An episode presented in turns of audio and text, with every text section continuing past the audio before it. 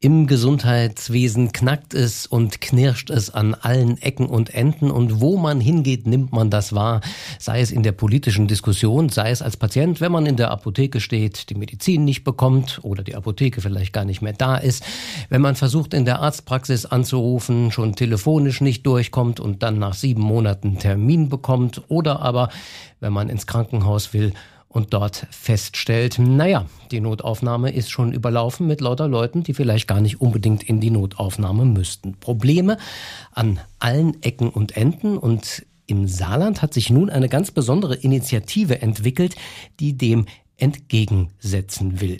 Das Interessante an dieser Initiative ist, es sind Organisationen darin beteiligt, die normalerweise, na, ich will nicht sagen Spinnefeind sind, aber die schon mal Interessen haben, die ein bisschen gegenläufig sind, wo man auch schon mal guckt, ob man vielleicht an den Geldpot des anderen drankommt. Die haben sich jetzt alle zusammengetan und gesagt, wir müssen gemeinsam was unternehmen. Eine ganz besondere Situation, ein ganz besonderes Aktionsbündnis Gesundheit und das ist heute unser Thema. Stethoskop. Der VDK Gesundheitspodcast.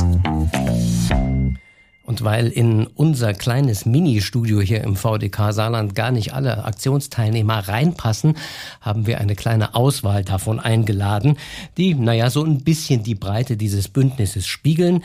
Das eine ist Dr. Thomas Jakobs, Geschäftsführer der Saarländischen Krankenhausgesellschaft. Hallo, Herr Jakobs, herzlich willkommen. Schönen guten Tag, Herr Springborn. Dann haben wir hier Susanne Koch vom Saarländischen Apothekerverein. Hallo, Frau Koch. Hallo, Herr Springborn und den Präsidenten der Saarländischen Ärztekammer, Dr. Josef Mischow. Hallo, Herr Mischow. Hallo, Herr Spengler. Ja, und ich bin auch noch da, denn auch der VDK ist Mitglied in diesem Aktionsbündnis. Schließlich, wenn man über Patienten redet, dann sollte man nicht nur sagen, der Patient steht im Mittelpunkt, sondern steht er auch im Mittelpunkt. Also auch wir als Patientenvertreter sind dabei. Übrigens auch eine sehr ungewöhnliche Sache, denn äh, ja, auch da sind die Interessen, mit denen die die Leistungen erbringen, ja unter Umständen durchaus unterschiedlich. Ja, worum geht's eigentlich? Wo haben wir eigentlich das Problem? Die Praxen können künftig ihren Versorgungsauftrag mit den noch vorhandenen personellen Ressourcen nicht mehr erfüllen, wenn nicht künftig eine Steuerung der Patienten erfolgt. Das sagt Professor Dr. Harry Deroy, der Vorsitzende der Kassenärztlichen Vereinigung im Saarland. Und er hat damit vielleicht schon ein Thema angesprochen, das tatsächlich im Gesundheitswesen ein Riesenproblem ist. Wer unsere letzte Folge von Stethoskop gehört hat, da haben wir mit dem Professor Wendt von der Universität Siegen gesprochen, der Gesundheitssysteme verschiedener Länder verglichen hat. Und der hat auch gesagt, wenn man so guckt, was anderswo läuft, dann ist diese Steuerung im Gesundheitswesen ein Riesenproblem. Herr Dr. Mischow, wie geht's Ihnen denn? Haben Sie auch das Gefühl, dass äh, die Patienten so ein bisschen durchs System irren? So kommt es mir manchmal vor. Absolut. Das wird mir von vielen niedergelassenen Haus- und Fachärzten berichtet. Das habe ich selbst als Krankenhausarzt erlebt. Die Patienten wissen nicht wirklich, wo soll ich mit meinen Beschwerden hin. Sie sind auch nicht in der Lage, den Schweregrad ihrer subjektiven Beschwerden richtig einzuschätzen. Das heißt, es fehlt deutlich an der Gesundheitskompetenz unserer Bevölkerung. Gesundheitskompetenz der Bevölkerung ist in der Tat, da gibt es ja auch eine Untersuchung zu, gerade letztens veröffentlicht. Ähm, ich ja. habe es jetzt leider nicht vorliegen, aber da haben wir ziemlich fies abgeschnitten. Äh, ist das der Hebel, an dem wir drehen müssen oder nur einer von denen? Das ist einer von den Baustellen. Äh, es wäre sicher schon hilfreich, wenn der Patient wüsste, ich gehe in jedem Fall zunächst zum Hausarzt und nicht weil ich jetzt Rückenbeschwerden habe, unbedingt zum Orthopäden oder zum Neurologen oder zu äh, wem auch immer. Das heißt, die, die Funktion des Hausarztes als Lotse wäre aus meiner Sicht schon wesentlich hilfreich und würde uns deutlich weiterbringen. Es gab ja schon Versuche in Deutschland sowas einzurichten, hat aber nicht so wirklich geklappt. Die Patienten hatten keine Lust drauf und ich hatte das Gefühl, die Fachärzte hatten auch keine Lust drauf. Ich, vielleicht ist das ein bisschen geändert jetzt, wo die Fachärzte völlig überlaufen sind. Und natürlich wäre es äh, günstiger, wenn nicht jeder direkt zum Facharzt läuft äh, und man stellt dort fest, das ist eine Bagatellerkrankung, die der Allgemeinarzt, der Hausarzt hätte äh, gut beherrschen können. Und der Hausarzt schickt äh, diejenigen, die das wirklich brauchen, dann aber auch zeitnah zum mhm. kompetenten Facharzt auf diesem Gebiet. Oder wenn er auch beim Hausarzt nicht unterkommt oder beim Facharzt den Termin nicht kriegt, dann landet er gleich im Krankenhaus. Die Notaufnahmen laufen auch über. Vor lauter Leuten hat man das Gefühl, die da nichts zu suchen haben, oder? Ja, das ist so. Äh, wir stellen fest, dass es äh, immer wieder äh, gehäufte Nachfragen in der Notaufnahme gibt von Menschen, die eigentlich nicht dahin gehören, die gut beim Hausarzt oder niedergelassenen Facharzt aufgehoben wären. Wir beobachten aber auch, dass es zunehmend mehr Menschen gibt, die gar keinen Hausarzt mehr haben. Das heißt, wenn sie erkrankt sind, wissen sie wirklich nicht, wo sie sich hinwenden sollen. Und es kommt noch ein drittes dazu, nämlich, dass immer mehr Menschen zu uns kommen, die in ihren Heimatländern auch diese Sektorengrenzen gar nicht kennen und von daher selbstverständlich aus Gewohnheit auch das Krankenhaus erst einmal aufsuchen. Mhm.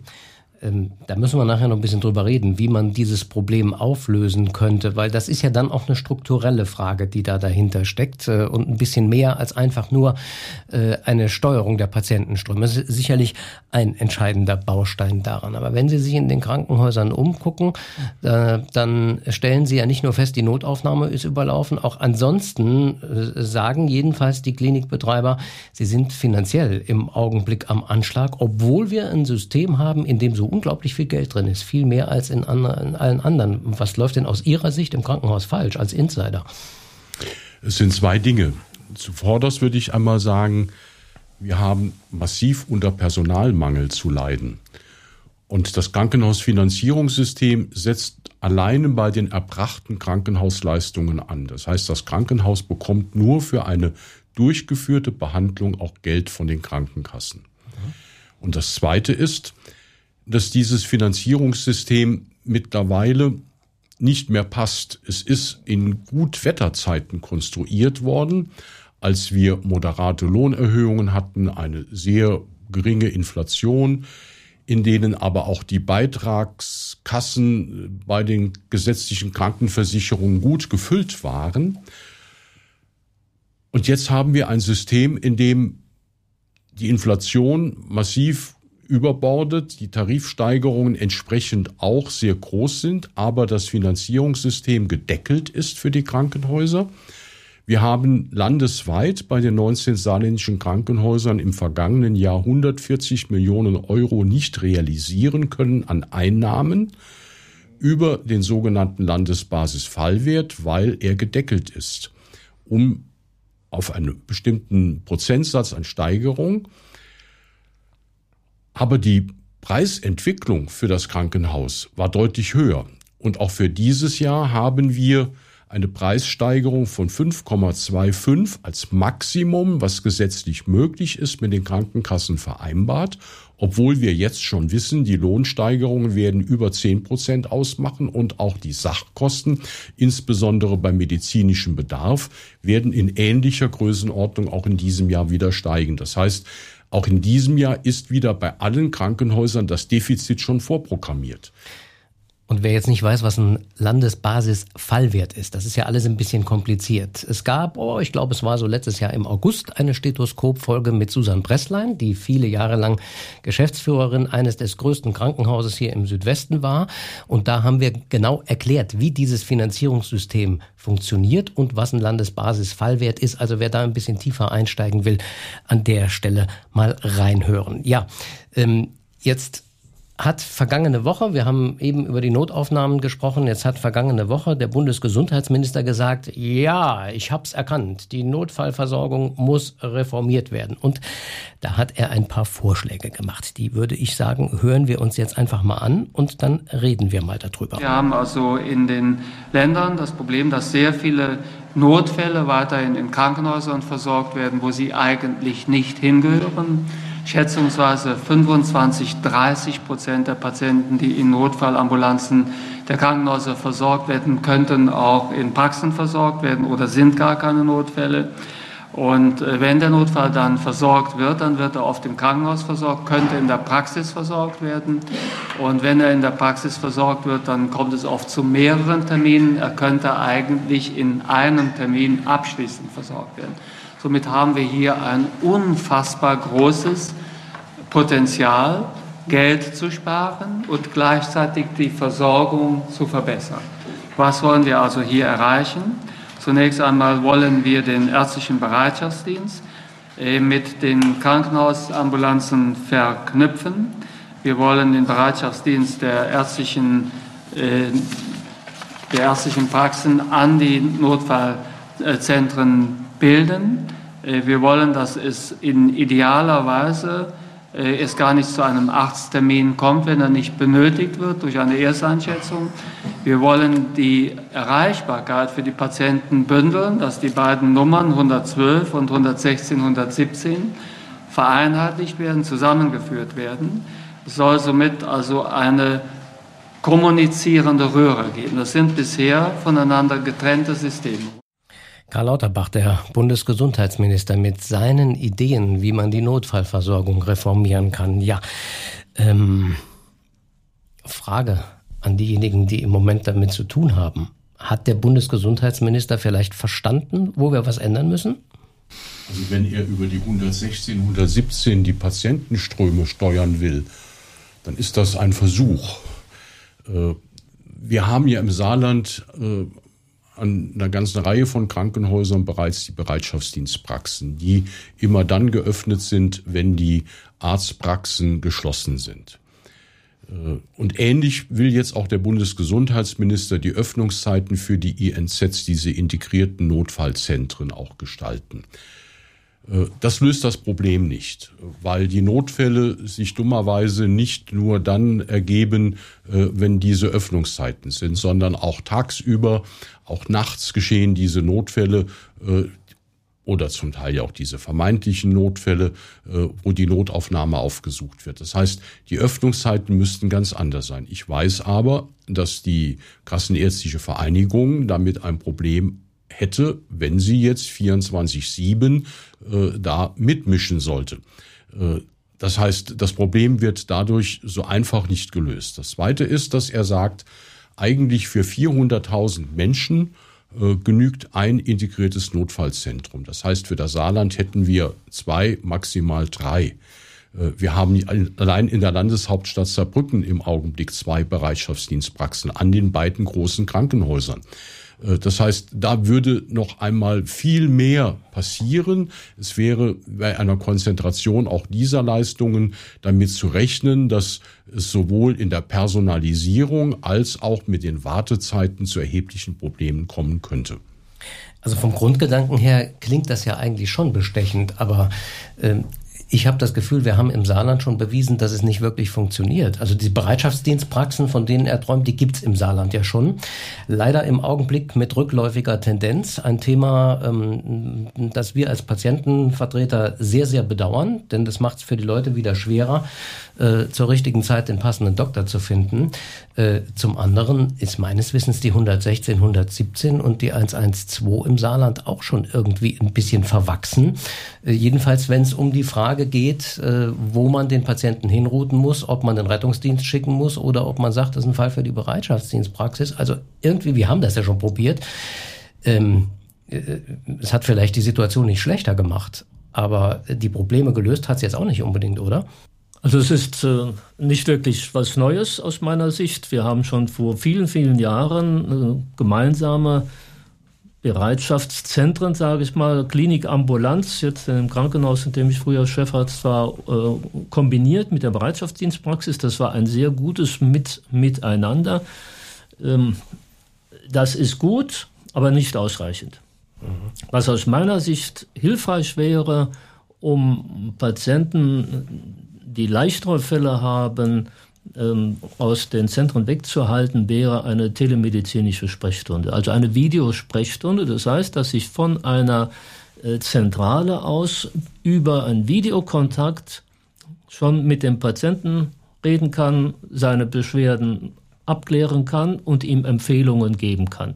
Dann könnte ich bereits einen ganz großen Teil von Bagatellfällen, der könnte zu Hause bleiben, könnte ein elektronisches Rezept zum Beispiel bekommen, könnte auch am Wochenende ein entsprechendes äh, Medikament ähm, erhalten und müsste weder in die Bereitschaftsdienstpraxis noch in die Klinikambulanz, die beide überfüllt sind, dann kommen. Das würde schon eine deutliche Verbesserung aus meiner Sicht bringen. Ich würde nachher mal gerne ein bisschen träumen, wie ich mir das vorstellen könnte. Ich könnte mir vorstellen, dass Sie das alle anders sehen. Aber das stellen wir noch ein bisschen zurück. Jetzt würde ich erst mal gerne die Frau Koch noch in die Runde mit reinholen, denn wir haben äh, über die Medikamentenversorgung noch gar nicht geredet. Die spielt aber in dem ganzen Komplex ja natürlich auch eine wichtige Rolle. Es nutzt ja nichts, wenn ich ein Krankenhaus und einen Doktor habe. Und beim Doktor kriege ich jetzt neuerdings ein elektronisches Rezept. Äh, und dann stehe ich in der Apotheke und äh, die Apothekerin schüttelt den Kopf und sagt, nee, haben wir überhaupt nicht. Was ist denn im Augenblick Ihr Hauptproblem? Die Versorgung mit Arzneimitteln oder die ganzen strukturellen Probleme inklusive solcher neuen Sachen wie elektronisches Rezept? Also wir haben momentan eine ganze Latte an Problemen. Ähm, bei Ihrem Beispiel der Lieferengpässe haben wir momentan über 500 verschiedene Medikamente, die nicht lieferbar sind. Damit kämpfen wir. Da wäre es auf jeden Fall wünschenswert, wenn wir eine interdiszipl äh, interdisziplinelle Zusammenarbeit hätten, sodass äh, auf kurzem Weg es vielleicht auch bei den einzelnen Berufsgruppen möglich wäre, für den Patienten möglichst schnell eine Lösung zu finden. Wir haben genau wie die Arztpraxen auch oder auch die Kliniken mit dem demografischen Wandel zu tun dass wir immer weniger Fachkräfte haben, die tatsächlich auch am Arbeiten sind. Dafür eine immer älter werdende Gesellschaft, die immer mehr Verordnungen dann eben auch braucht, immer mehr Arztkontakte braucht, immer mehr die Apotheke vor Ort braucht.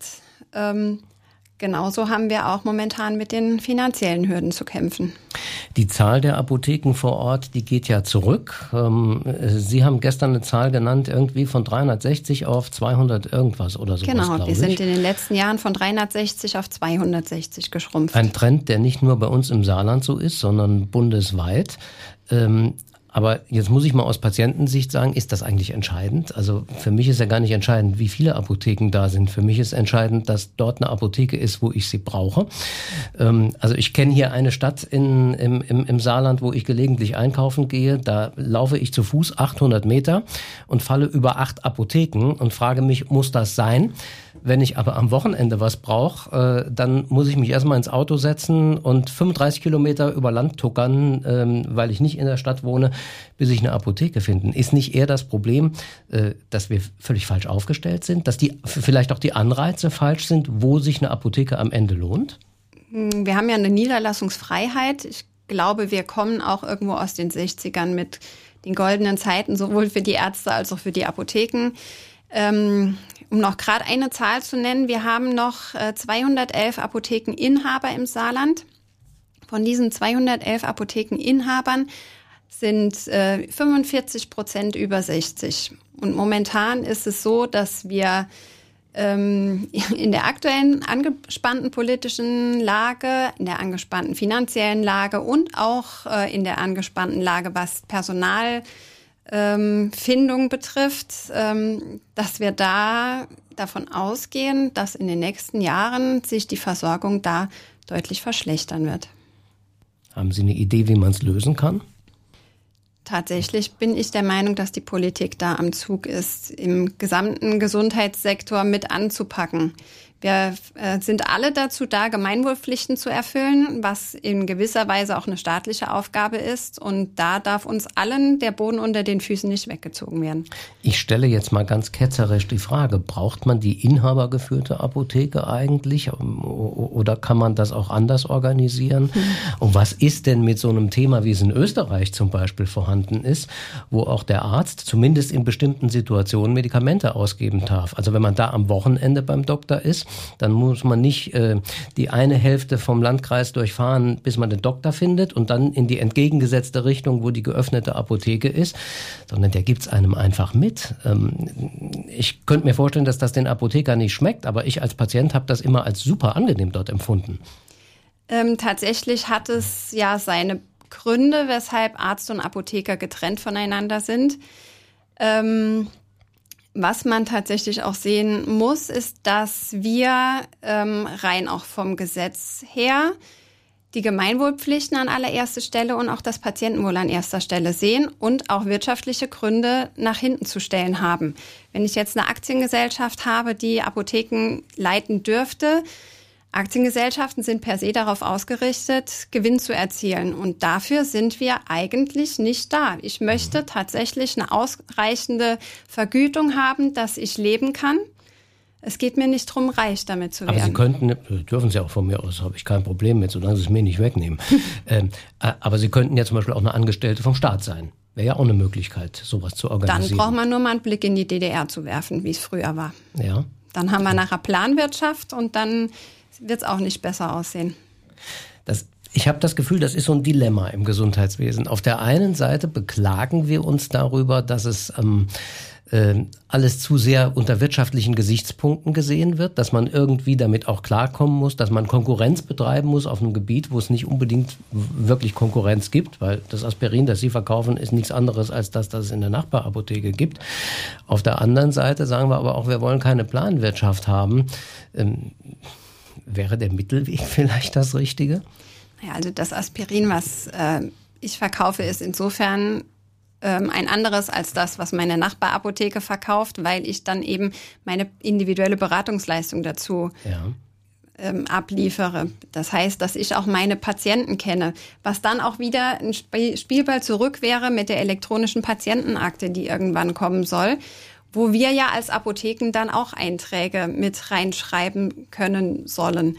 Dass dann tatsächlich das Ganze transparenter wird und der Patient auch nicht doppelt behandelt wird, egal ob beim Arzt oder in der Apotheke, dass teilweise Medikamente die von jemand anderem verordnet wurden oder in der Apotheke so gekauft wurden, dazu führen, dass es wieder Krankenhauseinweisungen gibt. Mhm. Zum Insofern Schaden der Patienten, das tatsächlich ja. ein Weg, der Entlastung bringen könnte, was eben aber auch voraussetzt, dass dann die Patienten mitspielen, wenn sie gläsern werden. Reden wir ja irgendwie schon seit zig Jahren drüber. Nur passiert ist bisher relativ wenig. Und alle, ich behaupte wirklich mal alle Länder um uns drumherum, haben das inzwischen auf die Reihe gekriegt. Warum schaffen wir das eigentlich nicht? Sind das die mächtigen Lobbyorganisationen, Apotheker, Ärzte, Krankenhäuser, in dem Fall vielleicht gar nicht ganz so sehr, die da mitspielen äh, und die das letztlich verhindern, weil sie auch Angst haben, dass man ihnen in die Karten gucken könnte?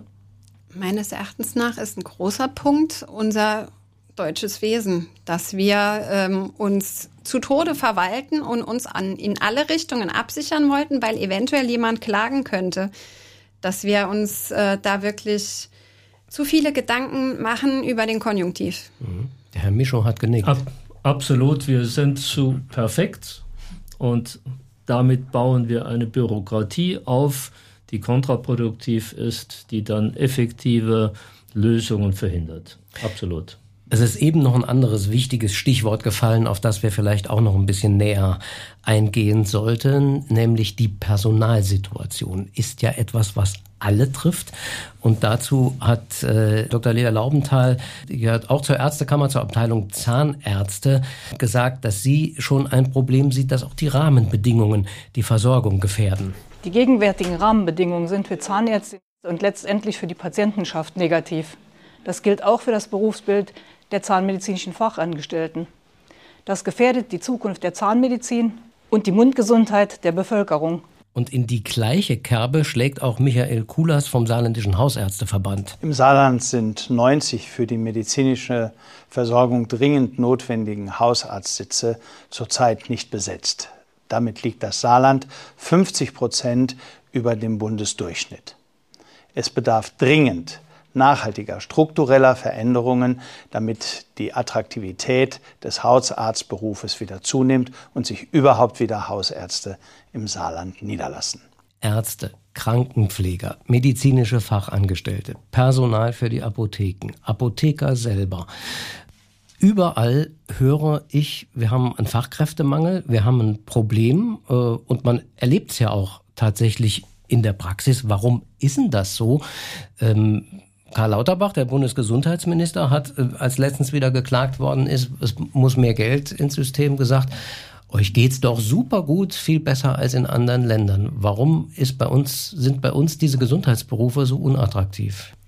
Und zunächst einmal haben wir deutlich weniger Arztarbeitszeit.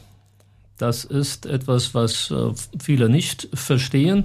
Das heißt, wir haben äh, heute einen stärkeren Frauenanteil. Wir haben eine stärkere Fokussierung auf eine, ich sag mal, gelingende Verbindung von Familie, Freizeit und Beruf. Frühere Ärztegenerationen haben sich im Grunde ausbeuten lassen wenn ich an meine äh, Bereitschaftsdienste das gesamte Wochenende von Samstag bis Montagnachmittag, das ist heute weder arbeitsrechtlich möglich noch ist das äh, gewünscht. Das ist auch für die Familie nicht zuträglich. Wir müssen auch den Frauen natürlich die Möglichkeit geben, beides zu vereinbaren. Das bedeutet, wir arbeiten weniger, und zwar alle, alle äh, Berufe. Und das führt dazu, dass wir zu wenig Arbeitszeit, in diesem Fall Arztarbeitszeit äh, haben. Mhm. Aber Sie finden auch keine Arzthelferin zum Beispiel für die Praxen. Ne? Das ist auch ein Riesenproblem. Da ist natürlich die Vergütung auch nicht sehr luxuriös. Wir haben es ja als, als Beispiel auch bei den äh, Apothekenhelferinnen, mhm. die, die, genau, die, die nur kurz äh, über dem Mindestlohn liegen. Das ist völlig unattraktiv. Und da wir weniger junge Menschen haben im Vergleich zur Gesamtbevölkerung heute, können sich junge Menschen äh, attraktive Berufe, die auch deutlich besser bezahlt werden, aussuchen. Und dann sagt der Karl Lauterbach, lieber Doktor, bezahl doch äh, einfach deinem Personal mehr Geld und dafür fährst du halt den VW und nicht mehr den Porsche. Ich sag's jetzt mal so böse. Na, die Differenz wird nicht ausreichen, die medizinischen Fachangestellten so äh, ausreichend zu bezahlen. Man muss sich ja schon klar machen, dass äh, Krankenhäuser genauso wie äh, niedergelassene Zahnärzte und Ärzte budgetiert sind. Das heißt, äh, bereits äh, geraume Zeit, einige Wochen vor Ende des Quartals, werden Leistungen erbracht, die nicht mehr vergütet werden. Mhm. Und ich muss aber mein Personal bezahlen, ich muss die Räume, ich muss die Gerätschaften bezahlen. Diese Kosten sind nicht äh, rückerstattet. Gerade die Krankenhäuser waren ja auch sehr bemüht, in der Vergangenheit Personal schon aus dem Ausland zu akquirieren. Ne? Also ein typisches Beispiel, der Anästhesist äh, kriegt das Aufklärungsgespräch kaum vermittelt, weil er die deutsche Sprache nicht vernünftig beherrscht. Mag ein guter Doktor sein, aber das mit der Kommunikation mit dem Patienten ist schwierig. Und in den Pflegeberufen, ja, da reist man ja inzwischen in der ganzen Weltgeschichte rum, um äh, Personal zu akquirieren hat aber die Probleme auch nicht wirklich gelöst. Und das hat auch keiner erwartet, dass wir damit wirklich alle Probleme im Personalbereich lösen werden. Aber es ist ein Baustein, der helfen kann, die akute Personalnot zu lindern. Was wir haben und was die Attraktivität des Berufes natürlich in der heutigen Zeit beeinträchtigt, sind zwei Begleitumstände. Zum einen die Arbeitsverdichtung auch in der Pflege, aber auch bei den Ärzten hat deutlich zugenommen. Und zum Zweiten, äh, es ist in der heutigen Zeit immer schwerer vermittelbar, dass ich auch Schichtdienst leisten muss. Äh, gerade wer Familie hat, äh, wird sich schwer tun, sozusagen in Wechselschicht zu arbeiten, auch Sonn- und Feiertags auch an den großen Feiertagen äh, möglicherweise im Dienst sein zu müssen, weil das System erfordert, dass es 24 Stunden, sieben Tage die Woche, das ganze Jahr über auch da ist und die Menschen versorgt, wenn sie ein gesundheitliches Problem haben. Das geht auf dem Rücken der Beschäftigten. Und einen finanziellen Ausgleich zu schaffen ist möglich, aber nicht immer das, was die Menschen auch tatsächlich wollen, weil sie eine andere Lebensqualität auch anstreben. Und äh, das ist ein gesellschaftliches Problem, vor dem wir stehen und wo ich bisher keine Lösung sehe, äh, die mich überzeugt.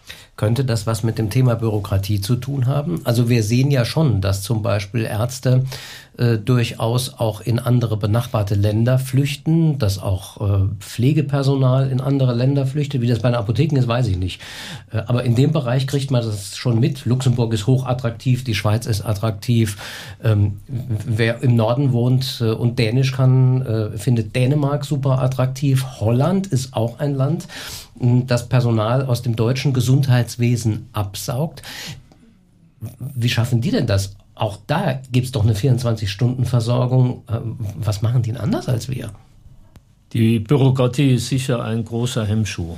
Wir äh, beobachten bei allen Menschen, die in diesem sozialen Bereich äh, arbeiten, eine sehr, sehr hohe soziale Motivation. Das ist die Intention, damit ich Pflegekraft, Arzt, Arzthelferin, Apothekerin, Zahnärztin geworden bin. Und jetzt kann ich nicht am Patienten sein, der mir dann auch wieder etwas Positives zurückspiegelt, der in der Begegnung mir auch die Kraft für meinen Berufsalltag gibt, sondern ich muss am Schreibtisch sitzen, Dokumente ausfüllen, äh, Qualitätssicherungsbögen ausfüllen, deren Zweck äh, mir nicht klar ist und wo ich sage, besser wäre ich ein paar Zimmer nebenan am Patientenbett. Das äh, behindert deutlich die, die Motivation.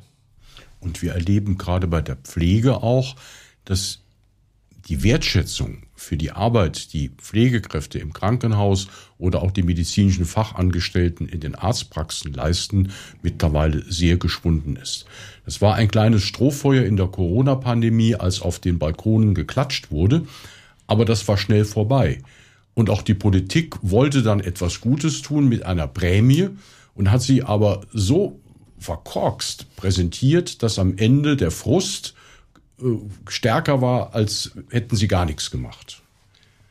Also da ist schon auch, ich sag mal, was die Motivation der Menschen in den medizinischen Fachberufen angeht, viel zu leisten, gesellschaftlich, dass noch einmal Menschen, junge Menschen auch bereit sind, sich auf diesen Weg zu machen und nicht davor zurückschrecken, weil sie sagen, ach, am Ende wirst du noch verspottet äh, und kriegst gar, gar keinen Dank dafür, was du hier an Menschen, die es brauchen, tatsächlich Gutes getan hast. Hoffentlich tun wir jetzt nichts dafür, dass keiner Interesse hat, das noch weiterzumachen, weil wir auch über die negativen und nicht über die positiven Seiten reden. Das wäre vielleicht auch demnächst eine eigene Stethoskopfolge wert, dass man mal ein bisschen aus dem Nähkästchen plaudert, wo denn auch die schönen Momente sind. Aber Frau Koch, ich habe Sie eben auch nicken gesehen, als es ums Thema Bürokratie ging. Es liegt Ihnen auch auf dem Magen. Genau, das ist bei uns in der Apotheke auch ein massives Problem, dass wir alles dokumentieren müssen, sei es die Kühlschranktemperatur, die Raumtemperatur, Herstellungsprotokolle, die Abgabe verschiedener Produkte an Patienten muss entsprechend dokumentiert werden. Betäubungsmittel müssen dokumentiert werden. Also an allen Ecken und Enden sitzen wir nachher doch am Schreibtisch, anstatt uns um die Patienten zu kümmern. Mhm. Und das macht Frust auf Dauer. Genau. Und auch bei uns gibt es verschiedene äh, Bewegungen aus der Apotheke raus. Was für andere Kollegen dann eben attraktiv ist, ist die Forschung die wir dann auch hier im Saarland haben oder auch Industrie oder Krankenkassen. Also Möglichkeiten abzuwandern gibt's immer, wo dann im Prinzip auch Komfortarbeitszeiten da sind. Das mhm. geht in der Apotheke, um die entsprechenden Zeiten abzudecken, da wir ja auch im Prinzip Notdienste haben, da wir im Prinzip ja auch die unliebsamen Arbeitszeiten freitags, nachmittags oder samstags haben, geht das einfach nicht. Ich würde noch gerne was zum Thema Bürokratie auch sagen. Sie ist für mich auch Ausdruck einer sehr ausgeprägten Misstrauenskultur, ja. die sich in den letzten 10, 20 Jahren etabliert hat. Äh, weil sowohl die Ärzte als auch die Apotheker als auch die Krankenhäuser müssen ständig damit rechnen, dass jedes tun, was sie im guten, in guter Absicht getan haben, auf einmal kritisch betrachtet wird, hinterfragt wird und die Vergütung letztendlich gestrichen wird dafür. Obwohl der Patient versorgt wurde. Genau. Die Leistung wurde erbracht, am Patienten, für den Patienten, aber die Vergütung wird auf einmal gestrichen. Mit dem Argument zum Beispiel, naja, der hätte ja gar nicht im Krankenhaus sein müssen oder sowas. Ja. Ne? Aber an der Schnittstelle, das ist auch was, was wir in den letzten Folgen schon gelernt haben, äh, an der Schnittstelle zwischen den verschiedenen Sektoren, so heißt das ja, gibt's Riesenprobleme, weshalb unter Umständen einer mal einen Tag oder zwei länger im Krankenhaus liegen muss, weil man es einfach gar nicht schafft, ihn in die andere Versorgung so zu überführen, dass er vernünftig versorgt ist. Ne? Das ist ein riesengroßes Problem. Für die Krankenhäuser ist das Stichwort die obere Grenzverweildauer. Also das ist das, was laut DRG nach den Fallpauschalen theoretisch als maximale Liegezeit bei einer bestimmten Behandlungsform vorgegeben wird. Und wenn die überschritten wird, wird hinterfragt, ob der Patient denn wirklich länger im Krankenhaus bleiben musste oder ob der nicht schon viel früher hätte entlassen werden können.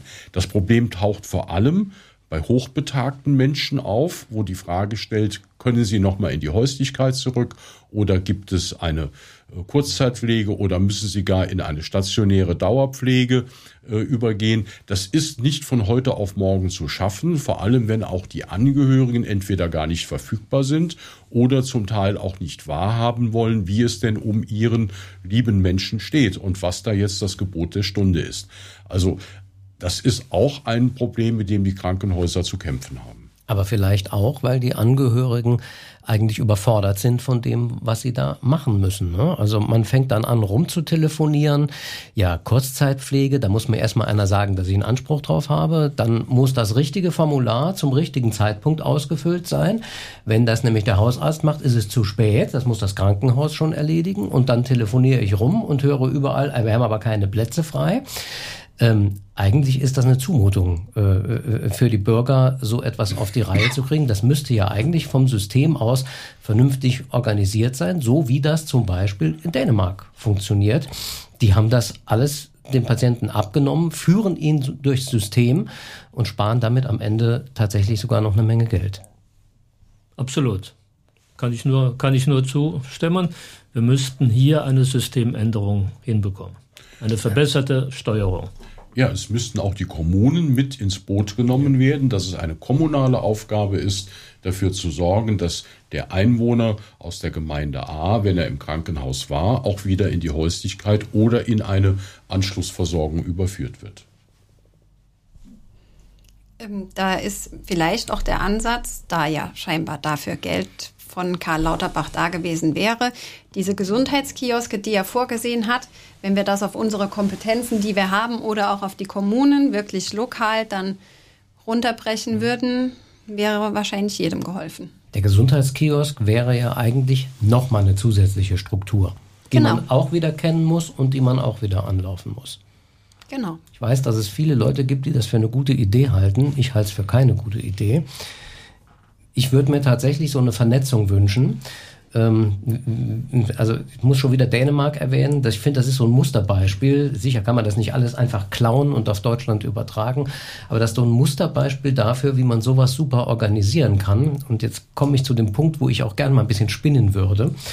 Ähm, was mich dort fasziniert hat, ist nicht nur, dass die Kommunen für diese Überleitung der Patienten zuständig sind und dafür sorgen müssen, dass wenn einer aus dem Krankenhaus kommt, auch die Anschlussversorgung gesichert ist und sogar eine Strafe bezahlen müssen, wenn sie das nicht machen, umgekehrt als bei uns. Ne? Bei uns muss Krankenhaus eine Strafe bezahlen, wenn es den einen Tag länger behält aus Gnade.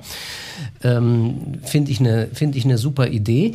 Die haben tatsächlich so eine hausarztzentrierte Versorgung dort und haben aber, und dann kommt das Stichwort Umbau der Krankenhauslandschaft, das ja auch im Augenblick in Deutschland diskutiert wird, auch wenn es in den letzten zwei Monaten etwas ruhiger an dieser Front geworden ist, jedenfalls in der breiten Öffentlichkeit.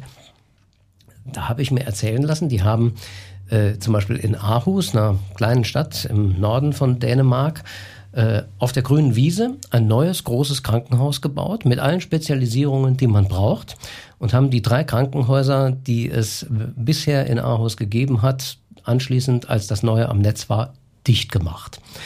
Ähm, Finde ich eine absolut grandiose Idee, die dafür sorgt, dass man diese Konzentration hat, die man braucht, um Qualität zu liefern. Aber ist natürlich mit so deutschen Gedanken, wie wir sie haben, Trägervielfalt und so weiter, nicht vereinbar. Und jetzt kommt nochmal das böse Wort DDR. Dort gab es ja früher die ähm, Polikliniken. Bei uns sind die Dinge, sollte auch sowas wachsen. Das nannte man MVZ. Poliklinik hat einen schlechten Ruf, weil es aus der DDR kam. MVZ hat einen schlechten Ruf, weil ein paar Geschäftemacher versucht haben, da reinzukommen. Aber eigentlich ist das, was die Dänen haben, doch tatsächlich sowas. Wäre so etwas, wenn man sagt, wir denken Gesundheitsversorgung in Deutschland mal neu, wäre so etwas für Sie, Herr Dr. Mischow, vorstellbar? Würden da die Doktors auch mitmachen? Ich bin da mal, mal optimistisch. Für mich ist die entscheidende Frage, wie wird der Patient der eine akute Symptomatik hat, zeitnah adäquat behandelt. Wenn ich ein Krankenhaus, sagen wir ein Maximalkrankenhaus im Saarland habe und er muss dorthin fahren, dann ist er unter Umständen bei Winterwetter aus dem Nordsaarland vielleicht auch eine Stunde unterwegs. Das kann vielleicht auch mal. Es könnten ja auch fünf im Saarland sein. Es muss ja nicht eins sein. Ja, die, die Frage ist, äh, ob ich das nicht ergänzen kann, indem zum Beispiel über die Videosprechstunde mhm. der Patient eine adäquate Beurteilung erfährt und nach meiner Einschätzung kann ich in einer Videosprechstunde sehr zuverlässig sagen, das ist mit 99% Wahrscheinlichkeit ein Bagatellfall. Da reicht am Samstag die Ibuprofen-Tablette für das Wochenende und da sehen wir mal, ob es in ein paar Tagen nicht völlig weg ist mhm. oder ob ich dann intensivere Maßnahmen ergreifen muss. Und bei dem anderen sagen, der braucht jetzt sofort eine äh, weitere Diagnostik und Therapie. Ich glaube, da könnten wir sehr viel machen und dann können wir uns auch gute Zentralisierungen äh, leisten. Ähm, ich sehe große Chancen in der angedachten Krankenhausreform sehe da auch große Chancen, wenn kleinere Krankenhäuser zu so etwas wie integrierten Gesundheitszentren, das wäre ja eine Art Weiterentwicklung von MVZ, auch mit kurzstationären äh, Betreuung vielleicht in der Hitzeperiode, Infusion für alte Menschen und und und. Äh, ich glaube, dass ein Weg in diese Richtung äh, ein, ein guter Weg wäre und uns äh, Ressourcen sparen würde. Herr Jakobs, die Krankenhäuser haben ja eher Stress gemacht gegen die Pläne von Lauterbach, was die Krankenhausstruktur angeht. Ja, äh, das stimmt äh, in Teilen, wobei auch wir sagen, es braucht eine Krankenhausreform. Und wenn ich, was Dr. Micho gerade gesagt hat, aufgreifen darf, äh, es gibt ja Überlegungen, genau ein solches medizinisch-pflegerisches Versorgungszentrum, wie ich es nennen würde, in Wadern zu etablieren, als Ersatz für das dort weggefallene Krankenhaus mit einem engen Kontakt nach Merzig zur dortigen Klinik äh, und mit der Möglichkeit natürlich auch bei äh, besonderen Krankheitsbildern auch den Patienten in eine spezialisierte Klinik, sei es das UKS oder äh, ein anderes Krankenhaus hier im Saarland dann zu verlegen. Äh, warum haben die Krankenhäuser Stress gemacht äh, und sich erst einmal gewehrt? Äh, die Pläne, die vorgestellt worden sind von der Regierungskommission, sind am grünen Tisch von Professoren erarbeitet worden und hatten keinen Praxistest bestanden. Und wir haben eine Firma beauftragt, eine Auswirkungsanalyse der bekannt gewordenen Pläne zu machen, um mal zu sehen, ja, was kommt denn am Ende dabei raus? Und dabei kam eben heraus, dass äh, manches äh, sich mehr verändern würde, als es eigentlich gedacht und wünschenswert wäre. Und wir haben ja in Nordrhein-Westfalen im Grunde die Blaupause für das, was jetzt als Reform vor Augen steht. Man könnte das einfach kopieren. Äh, und da hat man ja auch im Vorfeld Auswirkungsanalysen gemacht. Man hat die Beteiligten alle an einen Tisch geholt und sie mit ins Boot damit auch genommen, die Pläne immer wieder diskutiert, immer wieder modifiziert, bis sie für alle ein Stück weit überzeugend auch waren, während jetzt die Bundespolitik ja ihre Reformpläne im Grunde gegen äh, die Betroffenen in Verbände und äh, Gruppierungen äh, durchzustreiten, möchte ich fast sagen, äh, weil Herr Lauterbach der Auffassung ist, dass äh, wir alle sozusagen nur unser eigenen äh, Vorgarten im Blick haben und nicht das große Ganze denken. Dabei sind wir längst unterwegs mit der Vorstellung, wir müssen eine integrierte Gesundheitsreform haben, wir müssen uns vernetzt denken und wir müssen auch die bestehenden Sektorengrenzen schneller überwinden, als es der Bundespolitik im Augenblick vorschwebt. Mhm. Und das äh, Bündnis, das jetzt hier gerade im Saarland gegründet worden ist, ist ja auch ein Zeichen dafür, dass alle versuchen mal an einem Strang zu ziehen und sagen, es muss sich da was ändern, auch im Sinne der Patienten, denn wir als Patienten leiden ja wirklich auch ganz massiv unter dem, was da im Augenblick passiert, auch wenn der Einzelne vielleicht immer nur wahrnimmt, ach, an der Stelle hakt's, an der Stelle hakt's. Und man denkt vielleicht, na, es liegt an mir, dass da keiner ans Telefon geht. Es liegt gar nicht daran, es liegt daran, dass das ganze System so krank ist. Frau Koch, wo könnten Sie sich die Apotheken denn vorstellen, wenn man das alles ein bisschen neu aufstellt? Wäre die Apotheke dann vielleicht auch künftig nicht mehr nur auf dem Dorfplatz, äh, sondern auch in so einem Versorgungszentrum mit drin? Das haben wir ja im Endeffekt schon, also in Ärztehäusern, dass sich da auch mhm. Apotheken mit angesiedelt haben. Im Endeffekt geht es mir tatsächlich um die engere Zusammenarbeit zwischen Apotheken und Ärzten, beziehungsweise tatsächlich, dass wir uns auch ganzheitlich um den Patienten kümmern können. Ähm, wo sich die Apotheken nachher platzieren, hängt tatsächlich dann eben auch davon ab, wie die Zusammenarbeit ablaufen kann. Und ich habe Leuten hören, dass sich für dieses Bündnis auch äh, Menschen in anderen Bundesländern schon interessiert haben, Herr Dr. Micho. Sie haben eben sowas angedeutet. Können Sie was dazu schon erzählen oder ist das noch streng geheim? Nein, das ist nicht streng geheim. Ich habe offen im Vorstand der Bundesärztekammer, wo ja alle Präsidentinnen und Präsidenten der Landesärztekammern vertreten sind, darüber berichtet. Die Probleme im Saarland sind identisch mit denen im gesamten Bundesgebiet und da ist großes Interesse, was jetzt im Saarland passiert. Und da werden wir offen und transparent auch in der Zukunft berichten und auch voneinander lernen und da kann das Saarland vielleicht auch Modellregion sein. In der Tat, denn es wird hier nicht nur passieren, dass wir jetzt über dieses Thema mal offen reden und die Probleme offen ansprechen. Äh, sondern das Bündnis hat der Politik auch angeboten, dass wir uns mal an einen gemeinsamen Tisch hocken und überlegen, ob man nicht von alledem, was im Augenblick so als Hemmschuh auch in, also sehr, Gesundheitspolitik ist ja vor allem Bundespolitik, ja, muss man ja schon sagen, bis auf ein paar kleine Details, ob wir nicht im Saarland eine Möglichkeit finden könnten, mit den vielen kurzen Wegen hier mal davon abzuweichen und mal neue Ideen ein paar Jahre vernünftig auszuprobieren und zu sehen, das funktioniert und das funktioniert nicht und dann ja, vielleicht tatsächlich Modellregion für äh, die ganze Republik zu werden. Ob die Politik sich darauf einlässt, das müssen wir dann natürlich erstmal sehen und dann wird sich auch gegebenenfalls das alles weiterentwickeln. Wir als VDK sind ja selber Bündnispartner. Wir bleiben also alle mit an diesem Thema dran und äh, werden Sie auf dem Laufenden halten. Ihnen herzlichen Dank dafür. Das war so ein bisschen was aus dem Nähkästchen über dieses neue Aktionsbündnis Gesundheit plaudern konnten. Dankeschön.